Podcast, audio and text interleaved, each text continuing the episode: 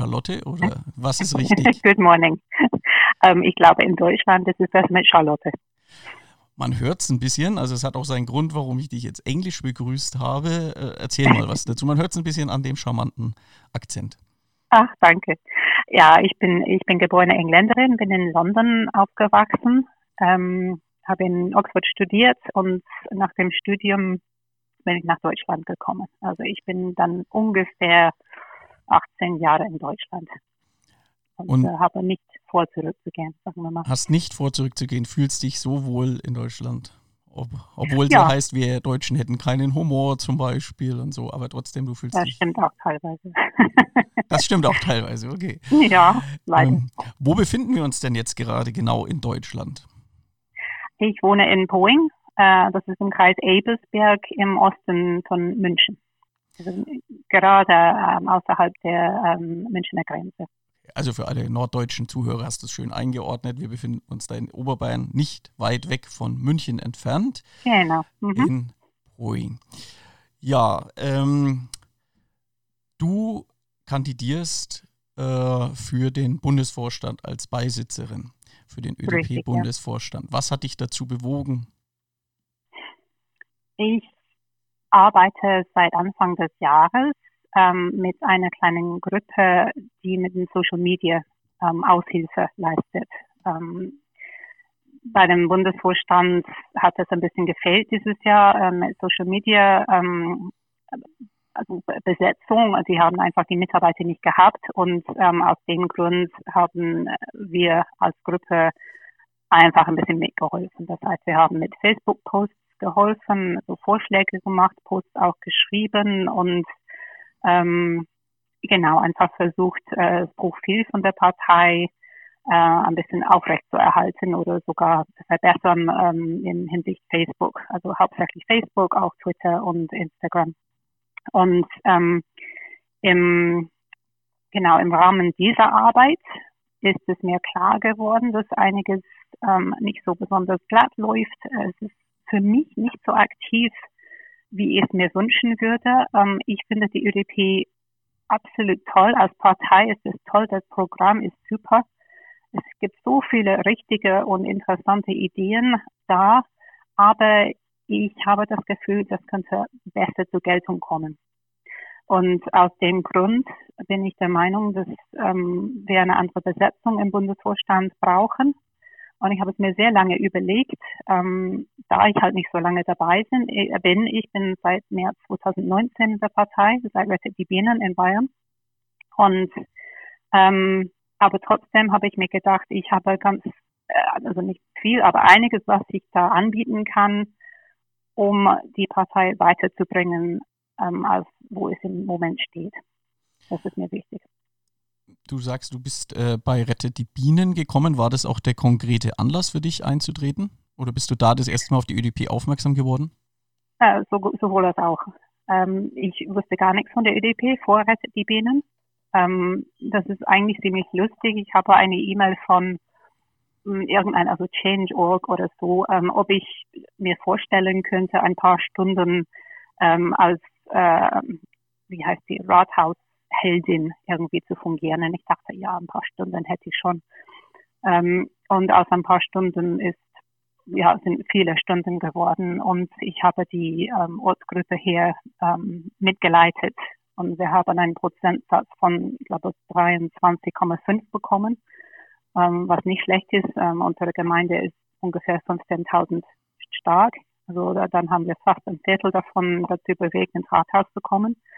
Und äh, durch diese Tätigkeit bin ich ähm, natürlich auf die ÖDP gekommen, habe mich ein bisschen mehr informiert und gedacht, wow, das ist eine Partei, die wirklich das sagt, was ich auch denke, ähm, wo ich mir vorstellen kann, ähm, mitwirken zu wollen.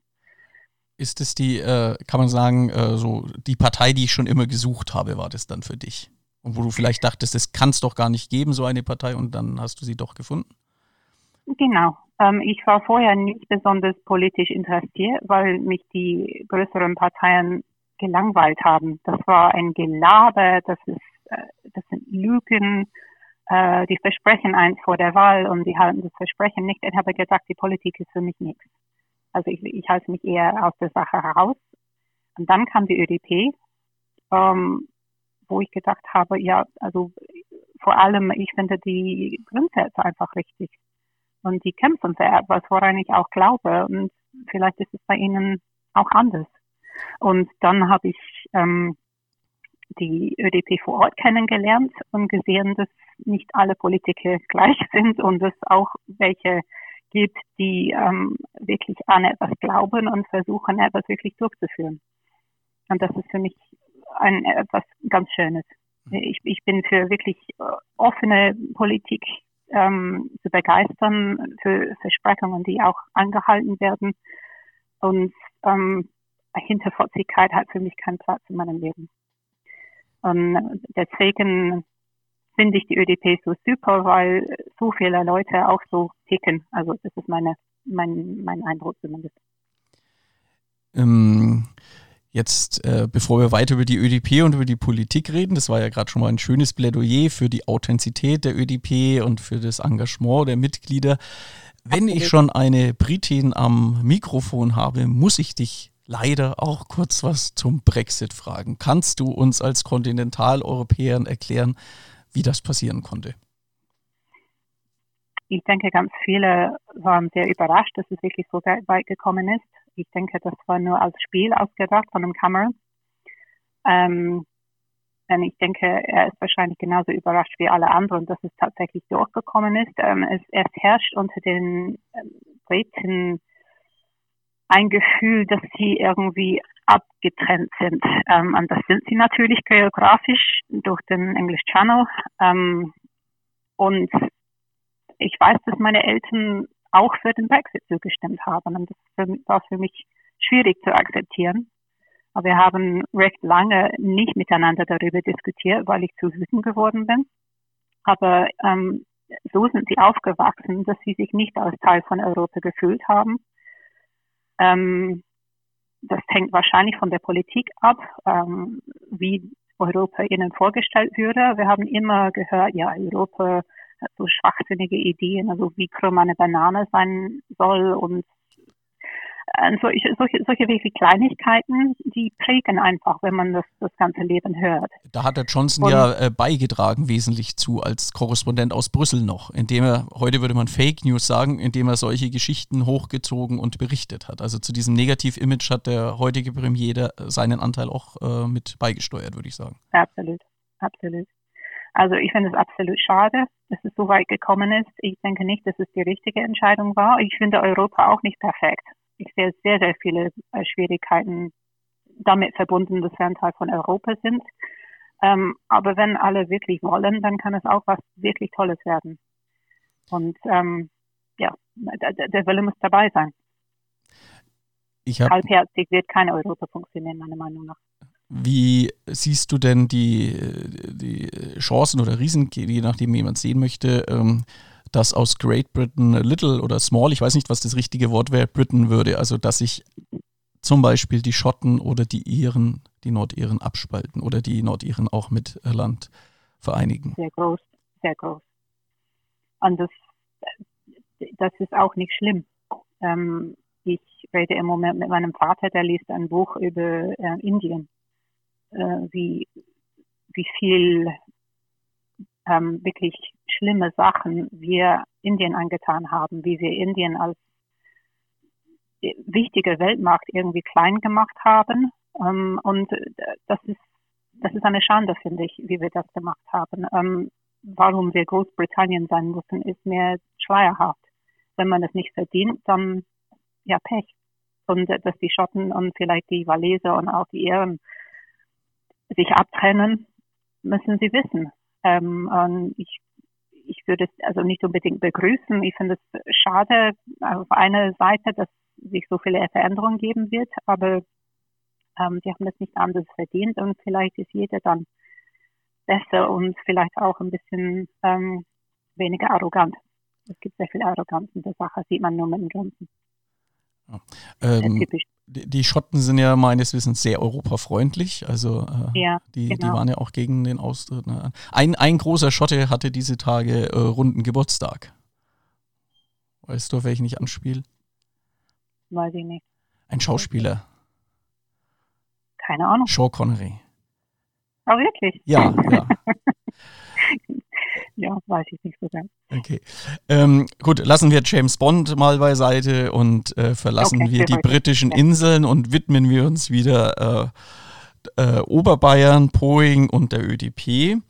Mhm, Ähm, ja, ich frage immer ein bisschen auch äh, zu, zu regionalen Besonderheiten. Ich habe so ein paar Begriffe, die ich immer gern im Dialekt hören würde. Äh, wie sagt man denn zu euch, äh, bei euch zu einer Boulette oder Frikadelle da in Oberbayern? Sowas koche ich nicht. Sowas kostet du nicht. Frika- Frikadelle, also ich, ich, ich kenne das halt, also vielleicht Fleischpflanzer, was Ja, ich glaube auch äh, Fleischpflanzer. In Franken würde man Fleischküchle sagen, ja. Aber bitte frag mich nicht zu, zu viele Wörter mit dem Buchstaben R, weil ich das auch nicht aussprechen kann. Darüber machen sich viele über mich lustig. Ah, das wusste ich noch nicht. Äh, ist, Ja, äh, das- ist es aus, kommt von der britischen Herkunft her, dass man das R einem nicht liegt? Man, man schluckt es. Ah, man Also schluckt das, okay. Das kommt in der Sprache kaum vor. und Ich kann das nicht aussprechen. Okay, in, in, in Franken hingegen, da lernt man das R so richtig zu rollen. Ja. Okay. Ähm, mich. Äh, ja, jetzt kommt schon wieder ein Wort mit R. Äh, aber das weiß ich, das heißt bei euch Radler. Bier mit Limo gemischt heißt Radler. Das ist nämlich auch in Deutschland ganz unterschiedlich, äh, wie Okay. es da benannt wird. Und hast du äh, im Dialekt, äh, wie lange lebst du jetzt in Poing? Seit Ja, 18 Jahren schon. Seit 18 Jahren. Ähm, hast du da ein Lieblingswort, wo du sagst, hier im Dialekt, das, das trifft's äh, auf den Punkt, dieses Wort, das mag ich einfach, auch wenn ich es vielleicht selbst gar nicht benutze. Also an meine Lieblingsbayerischen Wörter, also nicht auf Boeing bezogen, ist äh, Norgelsützli. Okay, das musst du nochmal langsam für mich sagen. Norgelsützle. Und das bedeutet, Das heißt, eigentlich irgendjemand, also der, derjenige, der sein Bier wirklich zum Ende trinkt, auch wenn das letzte Teil nicht mehr sprudelt und Ah, nicht mehr schön ist, aber man trinkt es trotzdem aus, weil man es gekauft hat. ah, jetzt verstehe ich ja. Also es heißt hier ein Nacherler, ist das das letzte Schluck, der Okay. drinnen ist? In Franken Ja. Nacherler? Okay, gut. Ein neues Wort gelernt, wer hätte das gedacht? Und das ein, ein bayerisches Wort von einer Britin gelernt. So, ähm, ja, kommen wir nochmal äh, zurück äh, zu dir als Person. Ganz kurz hast du es Mhm. ja schon erzählt, so ein bisschen äh, äh, ausführlicher. Was, was machst du beruflich? Wie war dein Lebensweg und so? Ähm, ich habe Altphilologie studiert. Also es ist Latein, Griechisch, Alt, Altgeschichte und sowas.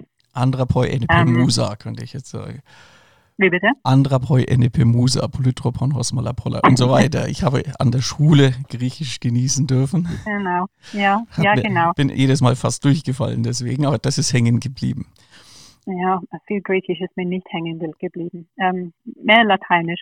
Mhm. Aber nee, trotzdem, also äh, damit habe ich dann nicht allzu viel gemacht. Ich bin dann nach Deutschland gekommen, habe einiges durchgearbeitet. Ich war kurz bei äh, KPMG, wo ich mit Projekten geholfen habe und einiges an so Graphic Design und so gemacht habe. Ähm, und danach äh, war ich ein paar Jahre wieder in London und habe dort mit Personalberatung angefangen. Und ähm, in dem in der Branche bin ich geblieben. Ich habe, ich glaube, fünf Jahre oder sechs Jahre da in der Branche gearbeitet, also Headhunting. Ähm, und das hat schon viel Spaß gemacht und auch in Deutschland hat es mir viel Spaß gemacht, weil ich dann auch ähm, Akquise mit deutschen Firmen, also Großfirmen gemacht habe. Und da war es natürlich sehr interessant für sie, dass plötzlich diese komische Dame mit englischem Akzent in Deutschland akquirieren möchte. Und ähm, das war immer irgendwie ein positiver Unique Selling Point, habe ich gefunden. Also ein, ein Ähm, Türöffner, dein Akzent so als Türöffner. Ja. Ja. ich könnte mir das auch sehr gut vorstellen, wie gesagt, im Vorstand so jemanden mit so einem charmanten Akzent. Ja, es ist halt ein bisschen anders und ähm, ein bisschen unerwartet. Und äh, ja, also das muss ich halt als USP verwenden, weil ich den Akzent nicht verändern kann. Auch, auch wenn ich es mir manchmal wünschen würde. Ähm, und dann äh, bin ich dann in Mutterschutz gegangen und habe zwei Kinder, die beide Schulkinder sind, äh, dritte und sechste Klasse. Ähm, und ich war dann einige Zeit daheim mit ihnen, weil mir das wichtig war, vor allem, dass sie von mir viel Englisch hören. Sie sind beide zweisprachig erzogen. Ähm, und das war eine so schöne Zeit, das war eine Luxus, dass man das machen könnte. Ich weiß nicht, alle Mutter haben die Möglichkeit, mit ihren Kindern so viel Zeit zu verbringen. Ähm, und seit einiger Jahren bin ich wieder beruflich unterwegs und dieses Mal als Übersetzerin. Ähm, ähm, ich bin, ich war einige Zeit in einer Patentkanzlei tätig und dort habe ich gesehen, dass man übersetzt, dass man viele Übersetzungen braucht ähm, wegen der europäischen Patenten. Und ähm, dann habe ich wirklich angefangen, hauptberuflich zu übersetzen. Und das mache ich seit fast zwei Jahren jetzt selbstständig ähm, von zu Hause. Ähm, kann meine Zeit super einteilen, was auch dafür spricht, dass ich Zeit für eine äh, ÖDP-Bundesvorstandsaufgabe hätte. Ähm, ich, habe, ich kann meine Zeit wirklich gut managen. Und äh, übersetzen natürlich ähm, kommt davon, dass ich in, meine, in meinem Studium sehr viel übersetzen musste. Das war ein Riesenkurs. Das heißt eigentlich in Oxford University heißt dieses Studium Grades, also die Größen, weil mhm. das einfach so eine Menge ist, was man da verinnerlichen muss und lernen und übersetzen und so. Also das ist schon eine Kraftprobe gewesen. Und ähm, einiges an den Fähigkeiten habe ich schon mitgenommen und verwende ich also noch heute bei, bei den Übersetzungen.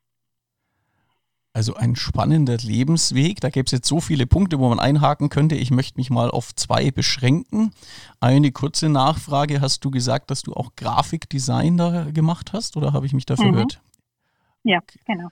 Okay, das wäre ja eine Fähigkeit, äh, äh von der die ÖDP durchaus profitieren könnte, weil ich glaube, da haben wir auch ein bisschen Optimierungspotenzial ähm, in der Außendarstellung. Ne?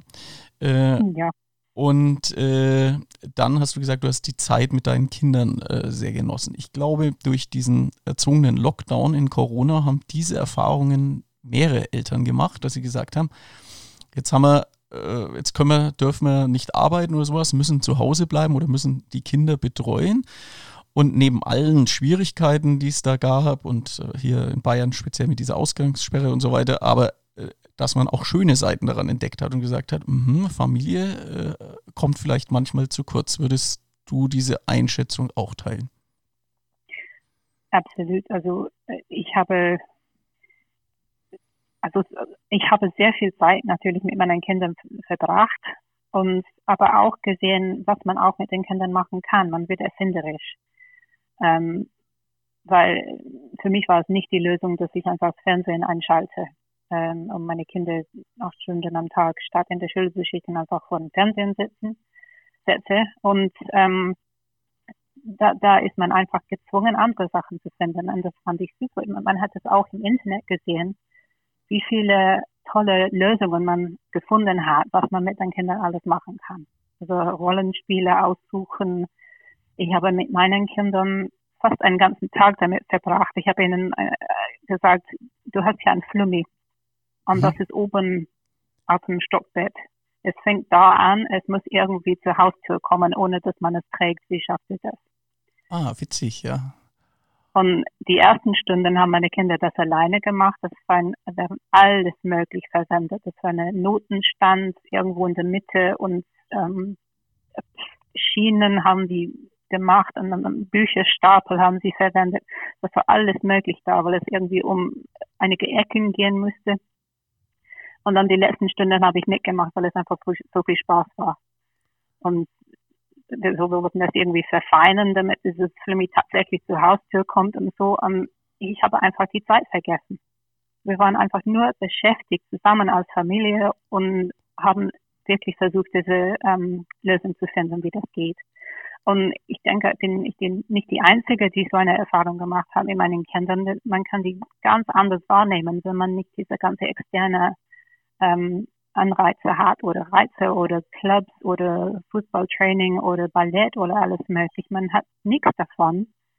Und es ist eine ganz andere Qualität. Und ich weiß, dass viele Freunde von mir, die haben diese ganz andere Qualität wirklich sehr genossen. Natürlich nicht durchgehend genossen, das ist auch frustrierend. Ähm, aber ich sehe das als ganz, teilweise ganz, ganz positiv möchte ja. nicht sagen. so, also es gibt auch Problemfälle ähm, und davon wissen wir auch im Landkreis. Und die ÖDP hat da ähm, einen Antrag gestellt, dass wir ähm, diese mögliche Problemfälle ein bisschen mehr auf der Spür sein müssen, weil nicht alle Familien sind glückliche Familien und vor allem nicht, wenn die so viel Zeit zusammen verbringen müssen und es ähm, sowieso Probleme gibt. Ja, auf jeden also Fall. Also die negativen, die negativen Punkte wollen wir nicht verschweigen. Es ist äh, zu Anstieg äh, äh, häuslicher Gewalt gekommen. Man muss an Familien denken, die keinen Garten, keinen Balkon haben, nicht rausgehen konnten. Äh, genauso ja, also äh, äh, Schule, wenn plötzlich Eltern Lehrer ersetzen müssen, ohne das gelernt zu haben. Was gerade die, die eh schon abgehängt sind, nochmal stärker abhängt, also die soziale Spaltung da noch vertieft. Ähm, genau. Trotzdem gibt es eben diesen Aspekt, den du angesprochen hast, dass manche äh, Familie Zeit mit der Familie, Zeit für die Kinder äh, neu äh, wiederentdeckt haben. Ähm, also die Erfahrung, die Berichte kenne ich auch und äh, das sind ja auch zutiefst ÖDP-Themen, was du gerade berichtet hast. Also analoge Kindheit ist ja so eine Forderung von uns, wie man sich beschäftigen kann, wie man Kreativität wecken kann. Ja. Und äh, dann auch diese Familie als Wert. Äh, nicht nur Mütter, genauso auch Väter, die mussten ja auch zu Hause bleiben. Ähm, und wo vielleicht unsere Prioritäten in der Gesellschaft ein bisschen falsch sind. Wir wollen ja auch eine andere Art des Wirtschaftens und dieses Karrieredenken, immer Karriere. Äh, ich will der Familie viel bieten, dabei ist das meiste, was man bieten kann, wäre ja Zeit gemeinsam zu verbringen. Absolut. Und vielleicht Absolut. war da dieser Lockdown so ein bisschen ein Denkanstoß und öffnet die Menschen auch mehr für unsere Themen. Ja, vor allem, da kam es auch dazu, dass Leute nicht mehr die ein bis vier Stunden im Zug oder im Auto oder so jeden Tag verbringen, sondern die haben tatsächlich diese Stunden zur Verfügung. Ja, das ist ja Wahnsinn. Mit weiterer Arbeit nehmen, äh, befüllen oder tatsächlich mehr Zeit mit der Familie. Das ist, das ist eine Chance. Das ist eine Riesenchance gewesen. Ja, also das ist ein, ein Wahnsinn. Schön, dass du es ansprichst. Diese verlorene Zeit, sowohl volkswirtschaftlich als auch im Hinblick auf Familien, diese verlorene Zeit durch die Pendler, die da weite Strecken jeden Tag fahren äh, schlechtestenfalls noch allein sitzend in einem Auto. Ja. ja. Und, äh, und für die Autos haben wir einen riesen Flächenverbrauch. Und ich glaube, das ist auch eins deiner Kernthemen, äh, das Thema Flächenfraß. Total, ja.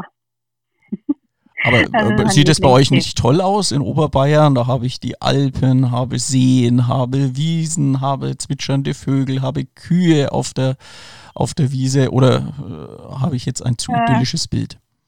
Oh Gott. Ähm, ja, es ist so. Ähm, in Boeing haben wir teilweise Alpenblick, auch wenn wir relativ weit weg sind. Ähm, und seit ein paar Jahren haben wir deutlich weniger Alpenblick, weil eine riesen Lagerhalle zwischen uns und die Alpen äh, gebaut worden ist. Und das ist ähm, wirklich eine große Schade gewesen. Jetzt haben wir in demselben Areal eine zweite Lagerhalle Komplex, also viele Lagerhallen, die auch nochmal gebaut werden. Das sind 67 Hektar ähm, Fleckenfraß, ähm, die wir nicht verhindern konnten, weil es, also es gehört nicht unserer Gemeinde, sondern der Nachbargemeinde. Und es wird langsam auch ohne uns zu großen Thema. Und da, da freue ich mich wirklich sehr, dass es auch in, unter, den, unter der Bevölkerung so einem Riesenthema wird. Ähm, ich bespreche es so häufig es geht. Ähm, und ähm, für mich ist je, jedes Quadratmeter wichtig. Wenn man sehen, wie viele Fläche in anderen Ländern einfach vernichtet wird. In, in Bayern ist es, ich glaube, 17 oder 18 Fußballfelder pro Tag. Ich habe gerade nochmal nachgeschaut. Ja, also das muss man, muss man nochmal betonen, ganz langsam, ja. 17 Fußballfelder täglich, nicht pro Woche, nicht ja. im Jahr, sondern täglich verschwinden unter Beton und Asphalt werden versiegelt. Wir schauen Nur gern auf nach, nach äh, in den Amazonas rein ja. und, und kritisieren, was dort an Regenwald abgeholzt wird, aber wir sind ja nicht besser. Da hat ja der, der Präsident, den man für vieles kritisieren kann, aber der Bolsonaro hat in dem Punkt ja recht. Äh, ihr Europäer seid doch nicht besser, ihr macht das Gleiche und, und wollt, dass wir für euch äh, CO2 einsparen und, und Fläche erhalten. Absolut. Genau. Genau so ist es. Und, und deswegen müssen wir wirklich schauen, was wir bei uns daheim machen. Und das heißt für mich wirklich jedes Quadratmeter. Jeder Nachbar, der seinen Vorgarten subetoniert, damit er Fahrräder, Stellplätze zur Verfügung hat, da denke ich, ist es nicht in Ordnung. Das ist vor allem in der Bebauungsplan, soweit ich verstehe, nicht erlaubt, dass man sowas macht. Es muss mindestens wasserdurchlässig sein ähm, und sollte eigentlich begründet werden. Und das wird aber nicht kontrolliert, es wird nicht nachgeschaut, ob man an, an diese Planen hält oder so. Und langsam verlieren wir Quadratmeter nach Quadratmeter verlieren wir einfach Fläche. Ähm, und das muss wirklich an der großen Glocke gehängt werden. Und das ist ein, wie gesagt, ein wirklich ein Kernthema für mich im Landkreis und eigentlich überall, dass das gestoppt werden muss. Aber du spürst ähm, da äh, ein, gewisse, äh, ein gewisses Umdenken in der Bevölkerung, also dass der Unmut über ja. diesen Zustand zunimmt. Ja, nee, total. Wir, wir, hatten in ähm, April, glaube ich, einen interessanten Vorfall. Also seit Jahren will meine Gemeinde eine Bahnunterführung haben. Wir haben Nordpolen und Südpolen. Ähm, diese Bahnunterführung würde bis April mehr oder weniger fertiggestellt und es ist eine Wucht, das ist eine konkret, äh, ein, Betonmonster, wie es, also es ist unglaublich, wie groß es ist. Es schaut aus wie eine Autobahnbrücke, alles Beton, riesendicke Wände und ähm, Genau, und ich war einfach schockiert. Und äh, die anderen Parteien haben sich gefreut, ja, jetzt können wir von Nord bis Süd radeln und es ist viel einfacher für Frauen mit Kinderwägen und sowas. Das stimmt alles natürlich, aber warum muss es so ausschauen? Ähm, und dann habe ich ähm, ein Schreiben veröffentlicht im Gemeindeblatt, wo ich also oben geschrieben habe, unser neuester Schandfleck. Und das hat ja, das ist natürlich in manchen Kreisen nicht gut rübergekommen, ähm, vor allem die Parteien, die das äh, geplant haben. Aber es ist für mich ein Schandfleck. Es ist so viel Asphalt, so viel Beton. Was, es ist nicht notwendig. Und das ist alles Fläche, die, die unwiederbringlich verloren gegangen ist. Es ist nicht ähm, wasserdurchlässig. Es gibt natürlich, ähm, also wie, heißen sie, wo das Wasser abfließt? Drainage und Drainage, sowas. Drainage, also ja. das gibt natürlich so in manchen, manchen Fällen die Wörter. Ähm, aber das ist alles Fläche, was jetzt aufgeheizt wird, eine riesen schwarze Asphaltfläche. Also im Sommer ist es unerträglich da. Äh, ich finde ganz interessant, du, neben allen ökologischen, klimatischen äh, äh, äh, äh, Gründen, die, wo wir uns bestimmt einig sind, hast du auch öfters jetzt den Aspekt mit Aussehen verwandt. Und ähm, auch unter dieser Hinsicht ist es doch problematisch mit der Flächenversiegelung. Äh, gerade Bayern ist stolz, auch ein, ein Urlaubsland zu sein, rühmt sich seiner mhm. Landschaften. Ich habe es ja vorhin etwas idyllisch gezeichnet und äh, will aus diesen Gründen unter anderem auch äh, keine Windräder oder nur in geringem Maß. Ähm, auf der anderen Seite die gleiche Regierung, die diese Windräder verhindert, ähm, äh, ist dafür verantwortlich, dass immer mehr Fläche versiegelt wird. Ist das nicht ein Widerspruch? Ja, ist es, also Windkraftanlagen ist ein wahnsinnig schwieriges Thema. Ähm, ja, also ja, ich, ich finde, ich finde, Bayern könnte viel schöner aussehen. Wir haben natürlich in den Bayern-Himmel ähm, himmelweiß blau und die grünen Feldern und ich, ich kann es, ich kann es für dich vorstellen, wenn du magst. Ja, den Himmel, auf dem Himmel weiß und blau, da sollen ja demnächst genau. Flugtaxis äh, äh, rumfliegen, oh. wahrscheinlich für die Privilegierten. Und dann gibt es den Stau am Himmel statt auf der Erde oder wie auch immer. Ja. Ähm, ja. Ähm, ähm, aber, aber die, die Windräder, das, das ist bei uns ein Riesenthema. Wir haben im Landkreis, also unser Landkreis ist ungefähr 140.000 Menschen. Ähm, und wir haben mittendrin im Landkreis der Ebersberger Forst. Ähm, das ist ein großes zusammenhängendes Forststück. Ähm, es ist allerdings Wirtschaftswald, mehr, also fast alles. Es gibt Teile, die unter Naturschutz stehen, ähm, aber es ist im Großen und Ganzen für die, für die Forstwirtschaft da. Und es ist geplant, dass mindestens fünf Windräder in dem Forst gestellt werden. Ähm, warum? Weil wir dieses 10H, diese 10H-Regelung haben. Also ich erzähle kurz für die Nicht-Bayer. Ähm, das ist also zehnmal der, Ab der, die Höhe von dem Windrad ähm, Abstand muss es geben zwischen Windrad und nächste bewohnte Gebäude.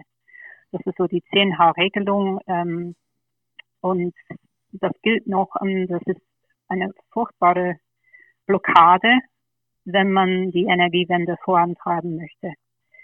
Ähm, und aus dem Grund waren alle mögliche Standplätze für Windräder in einem Landkreis, die schon vorher schön ausgearbeitet wurden, ähm, sind nicht mehr gültig, weil die alle innerhalb dieser 10H sind. Und ähm, wir müssen auf den Forst ähm, zurückgreifen und schauen, ähm, ob wir dort ähm, Windräder aufstellen. Und das ist natürlich ein sehr kniffliges Thema. Es gibt sehr, sehr viel Widerstand gegen die Windräder im Forst. Ähm, und das wird demnächst ähm, auch entschieden. Es gibt einen Bürgerentscheid, glaube ich, das heißt Bürgerentscheid, mhm, ähm, ja. wo die Bürger wirklich selber entscheiden, ja oder nein Windräder im Forst. Und das ist wirklich das nächste große Thema im Landkreis. Ähm, sehr schwierig, sehr schwierig. Ich weiß, ich muss sagen, ich weiß selber nicht, wo ich dazu stehe. Ähm, ich weiß nur, wenn wir die Energiewende nicht hinkriegen, dann sind viel mehr als die Bäume im Ebersberger Forst hin.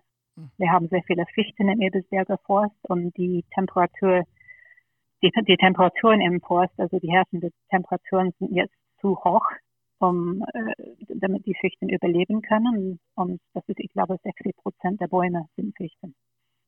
Ja, der Klimawandel ja. ist jetzt schon spürbar. Absolut. Weil viele ihn ja noch leugnen. Äh, er ist jetzt schon angekommen. Wir haben es allein mit diesen drei Hitzesommern jetzt in Folge und auch äh, Ernteausfällen haben wir's, äh, kriegen wir es ja zu spüren. Ne? Ja. Und, und manch, ich habe die Tage auch gelesen ähm, in einem Sachsen-Anhalt vielleicht, wo, wir, wo die wirklich mit Wasserversorgung jetzt Probleme haben, wo die nicht richtig Trinkwasser liefern können, weil es es nicht mehr gibt in der, in der Gegend. Also das, das fängt an. Es fängt an. Das ist, ja. das ist furchtbar. Wovor die ÖDP seit Jahrzehnten waren, die Probleme sind jetzt sichtbar, sie treffen uns und trotzdem äh, ist es schwer noch äh, die Leute zu überzeugen. Also manche meinen, es könnte trotzdem jetzt nach Corona wieder so weitergehen. Und das ist aber, ja. glaube ich, auch die Chance für die ÖDP jetzt andere Themen zu setzen. Und Auf alle Fälle. Und wirklich, ähm, da hast du es, also Themen setzen, das ist für mich etwas, was total wichtig ist. Ich sehe die ÖDP im Moment als Oppositionspartei, die reagiert und nicht den Themen vor, die Themen vorgibt. Und das, das kann ganz anders laufen. Okay. Wir, wir, haben unsere Themen und die sind alle richtig, die sind alle korrekt und ähm, es sind keine Lügen dahinter und wir können die Themen wirklich vorgeben und sagen, was macht ihr jetzt? Zum Beispiel mit der Wärmewende. Also dir ähm. ist die ÖDP zu reaktiv und sie müsste mehr aktiv sein, offensiv, genau. selber, selber Themen setzen. Also es geht mir auch so, ich habe gedacht, äh, dieser Corona-Lockdown, der ist doch jetzt die Chance, wo, wo wir gezwungen sind, ein bisschen innezuhalten, jetzt mal mit unseren Themen zu kommen. Und äh, ja. auch mein Eindruck ist, da war zu wenig. Ja, man reagiert, man wartet, bis etwas passiert, dann schreibt man etwas darüber, was wird dazu denken, wir sind uns nicht so richtig so, wie es gehandhabt wird in der Politik und, und basta. Und dann warten wir auf das nächste Ding, was passiert und reagieren. Und äh, so kommen wir nicht weiter. Wir haben genug Themen, wo wir ähm, proaktiv und ähm, aggressiv eigentlich vorgehen können. Und, und die, die etablierte Parteien herausfordern können und sagen, hey, ihr habt es in den Händen, ihr seid gerade in der Regierung, macht was damit. Warum nicht? Kann man vielleicht das auch sagen, wir sind manchmal zu brav und zu zurückhaltend? Wir sind wahrscheinlich, ja, schon zu, zu überlegt, zu äh, internal, ob man das sagen kann. Also wir müssen mehr nach außen. Äh, müssen wir vielleicht auch ein bisschen moderner, frischer werden? Hm. Ja, ja, absolut. Wir, wir, haben die Mittel dazu, wir, wir haben das Programm dazu, wir haben so viele Mitglieder, die wirklich tolle Leute sind, ähm, die viel Wissen haben, die viel können. Ähm, und die brauchen einfach die Chance, die brauchen einfach ähm, eine Anführung, damit die das wirklich zur Geltung bringen können. Also die, die Inhalte passen schon äh, und uns gelingt es nur noch nicht, sie so richtig zu transportieren. Ja. Und vor allem manche denken immer noch, dass die ÖDP die östdeutsche Partei ist oder die, was war das andere, die österreichische demokratische Partei oder solche Sachen. Es fängt damit an, also man, man, man muss die ÖDP also veröffentlichen. Und jeder weiß, wer die ÖDP ist. Unterliegen wir da manchmal einer Selbsttäuschung, dass wir sagen, äh, also wir gehen davon aus, dass die ÖDP jeder kennt, aber die Wirklichkeit ist ganz anders? Ja, ja so ist es. Auch sogar in Bayern, wo die ÖDP am stärksten ist. Also das ist also historisch gesehen so und ähm, aber unser Ziel sollte ja sein, dass es, äh, dass sie in ganz Deutschland, also dass sie auch in Bayern noch stärker wird und dass sie in ganz Deutschland stärker genau, und beides. bekannter wird. Also es, es muss nicht eins, eine oder das andere sein. Also wir müssen in Bayern stärker werden und in den anderen Bundesländern Ländern also erstmal präsent. Ich glaube, Bremen ist der eine im Moment, wo niemand, wo wir nicht vertreten sind. Ähm, aber das sieht man auch, die ähm, Landverbände und Kreisverbände, die wirklich so tolle Leute am, an der Führung haben, ähm, auch in diese wenige vertretenen Bundesländern, da, da hat man wirklich viele Chancen, weiterzukommen. Aber da brauchen sie vom Bundesvorstand Hilfe. Also du sagst, der Bundesvorstand muss auch mehr, also zum einen mehr Themen setzen, bundesweit, ja, und, und nicht mhm. nur hinterherlaufen und vielleicht, ich würde sagen, auch das Ganze noch ein bisschen schneller machen und, und, und kräftiger. Hm. Und das, der andere Punkt wäre die ÖDP als, äh, also der Bundesverband als Servicestelle. Nicht ja. überall ist man ja finanziell, personell besonders gut ausgestattet oder äh, soll sich gar eine ÖDP wo neu gründen und dass man da mehr Unterstützung leistet. So habe ich dich verstanden. Ja, also da, ich glaube, da, da kann man mehr Unterstützung anbieten. Das ist natürlich, das ist natürlich viel gesagt. Das ist alles ein Wunschkonzert und man kann nicht alles auf einmal machen. Aber ähm, es ist wahnsinnig wichtig, dass in den nächsten Jahren die ÖDP bekannter wird und erfolgreicher wird und vor allem unter den jüngeren Menschen ankommt, ähm, weil sonst ja die, die, die Klimakrise schreitet voran und wir verlieren auch ähm, die Möglichkeit, ähm, Präsenz zu haben bei den verschiedenen Wahlen die müssten doch uns, die, die, die Jüngeren müssten uns doch eigentlich die Tür einrennen, oder? Also wenn ich mir Fridays for Future so anschaue, äh, wer hat denn, ist denn am nächsten an ihnen dran vom Programm? Das ist doch die ÖDP. Richtig. Richtig. Ähm, wir haben andere Themen, die vielleicht ein bisschen altmodischer sind und da müssen wir vorsichtig sein, wie wir sie präsentieren. Ähm, ich sage nicht, dass die falsch sind, also analoge Kindheit und so. Ähm, mir ist schon vorgeworfen worden, dass wir da weltfremd sind und dass die Future doch, äh, die, die Zukunft liegt doch daran, dass Kinder alles ähm, auf dem Tablet und so in der Schule machen. Äh, da muss man ein bisschen vorsichtig sein, wie, wie man das anspricht, weil ich finde, wir sind nicht weltfremd, wir sind halt vorsichtig, was Technologie angeht. Technologie kann man verwenden und kann man ja, sich dienen, also Technologie kann dienen, aber es soll nicht ähm, ja, das Leben übernehmen. Und, da würde ich dir ähm, zustimmen. Also ich sage immer, das Handy ist mein Sklave, also ich habe auch eins. Es gibt bestimmt ÖDPler, die, die auch das ablehnen. Es ist mein ja. Sklave und nicht umgekehrt. Und da muss man eben mhm. aufpassen. Dass man nicht, und, und, und Technologie kann helfen. Sie kann uns ja auch helfen. Soziale Medien hast du angesprochen ähm, gerade wenn wir kein so großes Budget haben wie andere und wenn die Medien uns noch nicht so wahrnehmen, haben wir da ja die Chance, äh, uns selbst präsenter zu machen. Oder nehmen wir Fridays for Future. Deren Erfolg genau. beruht natürlich auch auf, auf äh, sozialen Medien. Und, äh, genau, und die Digitalisierung ja. können wir auch nicht verhindern. Man muss sie sicherlich steuern, ja, ähm, mhm. aber äh, es ist auch, äh, ich glaube, es gehört auch zu einer Kulturtechnik, damit richtig umgehen zu können. Also ich meine, dass in die Schule auch ein Fach gehört, äh, äh Medienpädagogik. Wie, wie gehe ich mit Medien um? Wie nutze ich sie? Äh, wie erkenne ich Fake News? Wie, wie schätze ich Quellen ein? Wie erzeuge ich selbst Medien vielleicht? Äh, was ja. aber nicht heißt, dass Kinder in der Grundschule schon ein Smartphone brauchen. Nein. Also sie müssen die okay. Kulturtechnik erlernen, sie müssen vor allem auch äh, Kritik entwickeln dem gegenüber. Sie müssen auch, ich, ich fand es immer schön, früher Peter Lustig äh, hat dann im Fernsehen immer gesagt, äh, und jetzt abschalten. Also 20 Minuten oder was. Bildungsfernsehen, und das kann auch ja. sinnvoll sein, natürlich noch nicht mhm. für die Kleinkinder, aber für, und dann, und jetzt abschalten und jetzt geht raus in Garten und spielt was. Also ja. da, da, würde ich dir auch zustimmen, äh, dass manche das bei uns äh, vielleicht zu kritisch kommunizieren. Äh, gleichzeitig ist, glaube ich, das Thema schon richtig. Äh, du hast ja vorhin selbst das Beispiel gebracht, wie man da äh, Kreativität wecken kann, oder sowas ganz analog. Ja, Ja, es hat eine ganz andere, andere Wert bei den Kindern auch.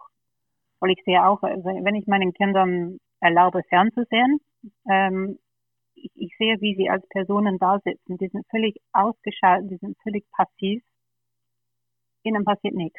Wenn wir aber etwas spielen, dann sind sie ganz anders dabei. Die sind ganz andere Menschen. Die sind, die sind nicht mehr so wie kleine Zombies. Und die sind diese kleine Zombies, wenn die Fernsehen. Sind wir auch alle. Ähm, ich, ich schaue gerne Fernsehen äh, abends, damit ich tatsächlich ausschalten kann. Damit ich nicht über die Themen denken muss, die mich tagsüber beschäftigen. Ich möchte nicht kurz vor dem ins Bett gehen, mich über Windräder aufregen.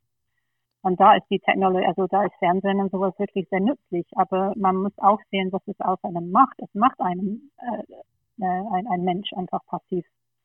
Ja. Keine eigenen Gedanken und so. Und ich kann aber Medien eben auch kreativ nutzen. Jetzt, so wie wir es machen mit dem Podcast und, und Schüler könnten auch äh, Videos produzieren oder so und, und dann wäre es genau. was Sinnvolles, ne? Ja. Ja, genau. Also es gibt so viele Möglichkeiten. Und ähm, wir haben auch andere Möglichkeiten, die wir auf alle Fälle aufnehmen müssen. Ähm, so Plattformen wie TikTok und so nehmen, wovon ich überhaupt keine Ahnung habe. Aber das ist bei jungen Menschen ähm, sehr wichtig und das ist etwas, wo wir auch präsent sein müssen, wenn wir ähm, ja, uns die Aufgabe aufnehmen, ähm, mit jungen Leuten mehr ähm, in Kommunikation zu sein. Das ist wichtig, dass wir auch ihre Plattform dann verwenden. Ja, denke ich auch. Also ich lasse mich auch gerade schweren Herzens überzeugen, dass wir wohl um TikTok nicht rumkommen, einfach weil mhm. man da ganz andere Reichweiten erzielt und man muss natürlich schauen, wo ist der wo ist der Adressat unserer Botschaften und wie erreichen wir ihn? Und wir erreichen ihn vielleicht nicht mehr mit dem Flugblatt und vielleicht auch nicht mehr unbedingt mit Vortragsveranstaltungen. Und da müssen wir uns, äh, ohne das andere zu lassen, weil es dafür auch ein Klientel gibt, denke ich, aber müssen wir uns da auch öffnen und sagen, äh, wir haben so eine wichtige Botschaft und äh, wir müssen halt auch schauen, dass sie zu denen kommt, die sie besonders betrifft, nämlich die, die noch eine viel längere Zukunft vor sich haben und auch noch eine bewohnbare Erde haben möchten. Genau so ist es. Also das eine schließt das andere nicht aus. Es ist wichtig, dass wir auch altmodisch unterwegs sind, also mit, mit äh, Flyers und Vorträge und sowas, weil ähm, das, das, das brauchen die, ähm, die ältere Generationen, also die sind, die, keine Ahnung, ich möchte ungern ein, ein, eine alte nennen, wenn ich als alt einstufe. Aber das ist auch wichtig, dass wir das machen. Es schließt, äh, das eine schließt das andere nicht aus. Wir müssen nicht ähm, aufhören, Files zu verwenden und nur auf Facebook unterwegs sein. Das, das wäre sehr kurzsichtig und das würde uns nichts bringen. Also du siehst da keinen Gegensatz, sondern eine Ergänzung. Genau. Wir müssen das eine und das andere machen, nicht genau. entweder genau. oder.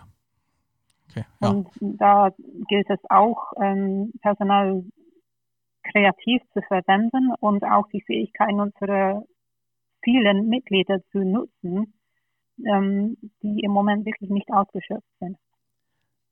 Gehen wir doch noch mal kurz vor Ort zu euch. Ähm, wie sieht es da bei euch bei der ÖDP aus? Wie viele seid ihr? Was macht ihr gerade für Themen? Was habt ihr vor? Wir haben nicht allzu viel. Ähm, Im, wie gesagt, also Landkreis ist 140.000 und Mitglieder habe ich heute nachgefragt, sind wir 39. Das ist sehr wenig. Ähm, aber die Aktivgruppe ist circa 10 Leute und das ist eine wirklich super Gruppe. Ähm, wir treffen uns einmal im Monat mehr oder weniger, ähm, in letzter Zeit über Zoom oder sowas. Und ähm, wir haben zwei Kreisräte seit März, seit der Wahl. Wir hatten vorher einen Kreisrätin und seit März zwei jetzt. Und die sind sehr äh, engagiert und aktiv und haben schon einige Anträge eingereicht. Also das eine über Jugend, Kinder- und Jugendschutz. Ähm, wir waren in letzter Zeit ziemlich beschäftigt mit, ähm, mit dem Kampf für das Leben einer eine Eiche.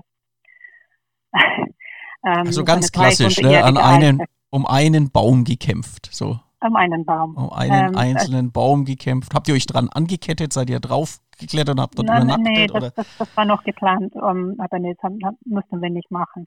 Das waren einige Beteiligten, also die Grünen waren beteiligt, die ÖDP, fast alle Parteien aus der Wähler und CSU. Also das war eine wirklich große Sache. Und ich habe ganz am Anfang eine Petition gestartet. Und das ist auch wahnsinnig spannend geworden, wie das verlaufen ist. Und wie viel Druck wir auf, auf dem Landrat ausüben konnten. Und, ähm, und habt ihr diesen Baum gerettet? Haben wir. Ist, der ist gerettet. Er also ist gerettet. Der, der, ist gerettet. Und das ist doch ein toller Erfolg.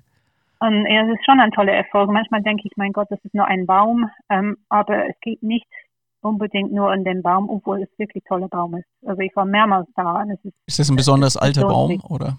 Ja, ja, 300 Jahre Eiche. 300 Jahre. Wund wunderschöne, wirklich. Also es gibt natürlich einiges an Holz, Totholz dabei, aber es sieht total gesund aus und es ist einfach ein ganz schöner Baum. Aber es geht auch um äh, ja, andere Themen. Es geht auch darum, warum müssen wir so viele Straßen bauen. Das war eine Straßenerweiterung, wo man ähm, äh, eine Förderung bekommen hat von, von der Staat, um diese Kreisstraße auszubauen und dafür müsste die Kreisstraße dicker werden, also breiter, damit dieses, diese Geld überhaupt zur Verfügung steht und deswegen müsste, die, müsste der Baum gefällt werden. Also es ist eine lange Geschichte, aber warum muss, muss man so viele neue Straßen bauen? Wir haben zu viel Verkehr im Landkreis. Das ist teilweise Verkehr, was von Norden bis Süden fährt und möchte die über die ähm, Autobahnecke nicht abfahren, sondern ein äh, so Shortcut durch äh, unser Landkreis nehmen und so.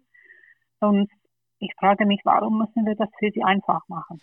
Wenn wir da mal über die Grenze schauen, äh, die Österreicher haben ja, glaube ich, letztes Jahr damit angefangen, genau das zu verhindern. Dass sie gesagt ja. haben, äh, wenn da welche auf unserer Autobahn fahren, da kommt ja noch der Punkt Maut dazu und manche fahren durch unsere Dörfer und mhm. die ersticken unter diesem Verkehr, das erlauben wir nicht mehr. Wäre genau. das eine Lösung? Ja, na super. Äh, es ist eine Lösung. Also das, das möchte ich noch ähm, ansprechen. Ich habe in ein paar Wochen ein Zweiergespräch mit dem Landrat. Und ähm, das ist wirklich eine von den Sachen, die ich besprechen möchte. Aber für mich ähm, kann es nicht die Antwort sein, dass wir einfach den, dem Verkehr mehr Platz bieten. Wir, wir müssen das Verkehr irgendwie stoppen und sagen, nee, das geht nicht. Das ist, das ist nicht Sinn und Zweck ähm, dieses äh, ländliches, äh, ländlichen Landkreises. Ähm, es ist für niemand schön. Ja, ist ja Wahnsinn, wie viel Fläche wir für den Autoverkehr opfern. Übrigens auch den ruhenden, nicht nur den fließenden, sondern an, an Parkflächen und so weiter. und wie ja. wenig für Fußgänger, äh, für Radfahrer, aber auch für Natur übrig bleibt, die dann doch jeder, jeder genießen will. Ja. Und dann leisten wir uns schon große, teure, breite Autobahnen, für die wir viel Fläche opfern. Und äh, dann wollen die Leute da nicht drauf fahren, sondern eben äh, über die Dörferkurven. Also ich finde es ja. aus Österreich sympathisch, das Beispiel. Die bayerische Staatsregierung hat sich massiv beschwert. Aber eigentlich ist das eine, eine Gegenmaßnahme, die man, ich denke, auch bei uns umsetzen sollte. Dass man sagt, nee, äh, wenn ihr da schon fahrt, dann bleibt halt auch auf der Autobahn, die ist nun schon mal da. Aber ja. fahrt nicht durch die ganzen Orte ist das so. Also man muss es halt in Kauf nehmen, dass die zum Beispiel, dass die A8 immer wieder staubelastet ist und das muss man in Kauf nehmen, wenn man oder Zug fahren. fahren möchte. Oder eben oder Zug, Zug fahren, ne? wenn man nicht in den ja. Stau stehen möchte. Na, ich verstehe es eh nicht, weil also die, das Zugverkehr zwischen München und Salzburg ist so toll. Es sind so viele Möglichkeiten. Das, ähm, man, man muss halt nicht mit dem Auto fahren. Aber natürlich ja, dann hat man am anderen Ende Probleme, ob man so einem bestimmten Dorf fahren möchte oder so. Es ist nicht einfach, aber mittlerweile ist es, hat jeder irgendwie das Gefühl, der hat ein Recht auf, also auf Beförderung genau dorthin, wo er hin möchte. Und wenn man annimmt, dass man dieses Recht hat, dann ist es halt schwierig zu sagen, ja, wir ziehen zurück zu öffentlichen ähm, Nahverkehr und ähm, man muss weniger Auto fahren. Das ist wirklich eine sehr schwierige Sache, aber wir müssen es irgendwie hinkriegen. Ja, wir müssen. Ich glaube, wir müssen, wenn wir die, diese Welt retten wollen, müssen wir ein bisschen umdenken, ja. einiges anders machen und äh, ja, dafür kämpft ja die ÖDP schon seit sehr langer Zeit.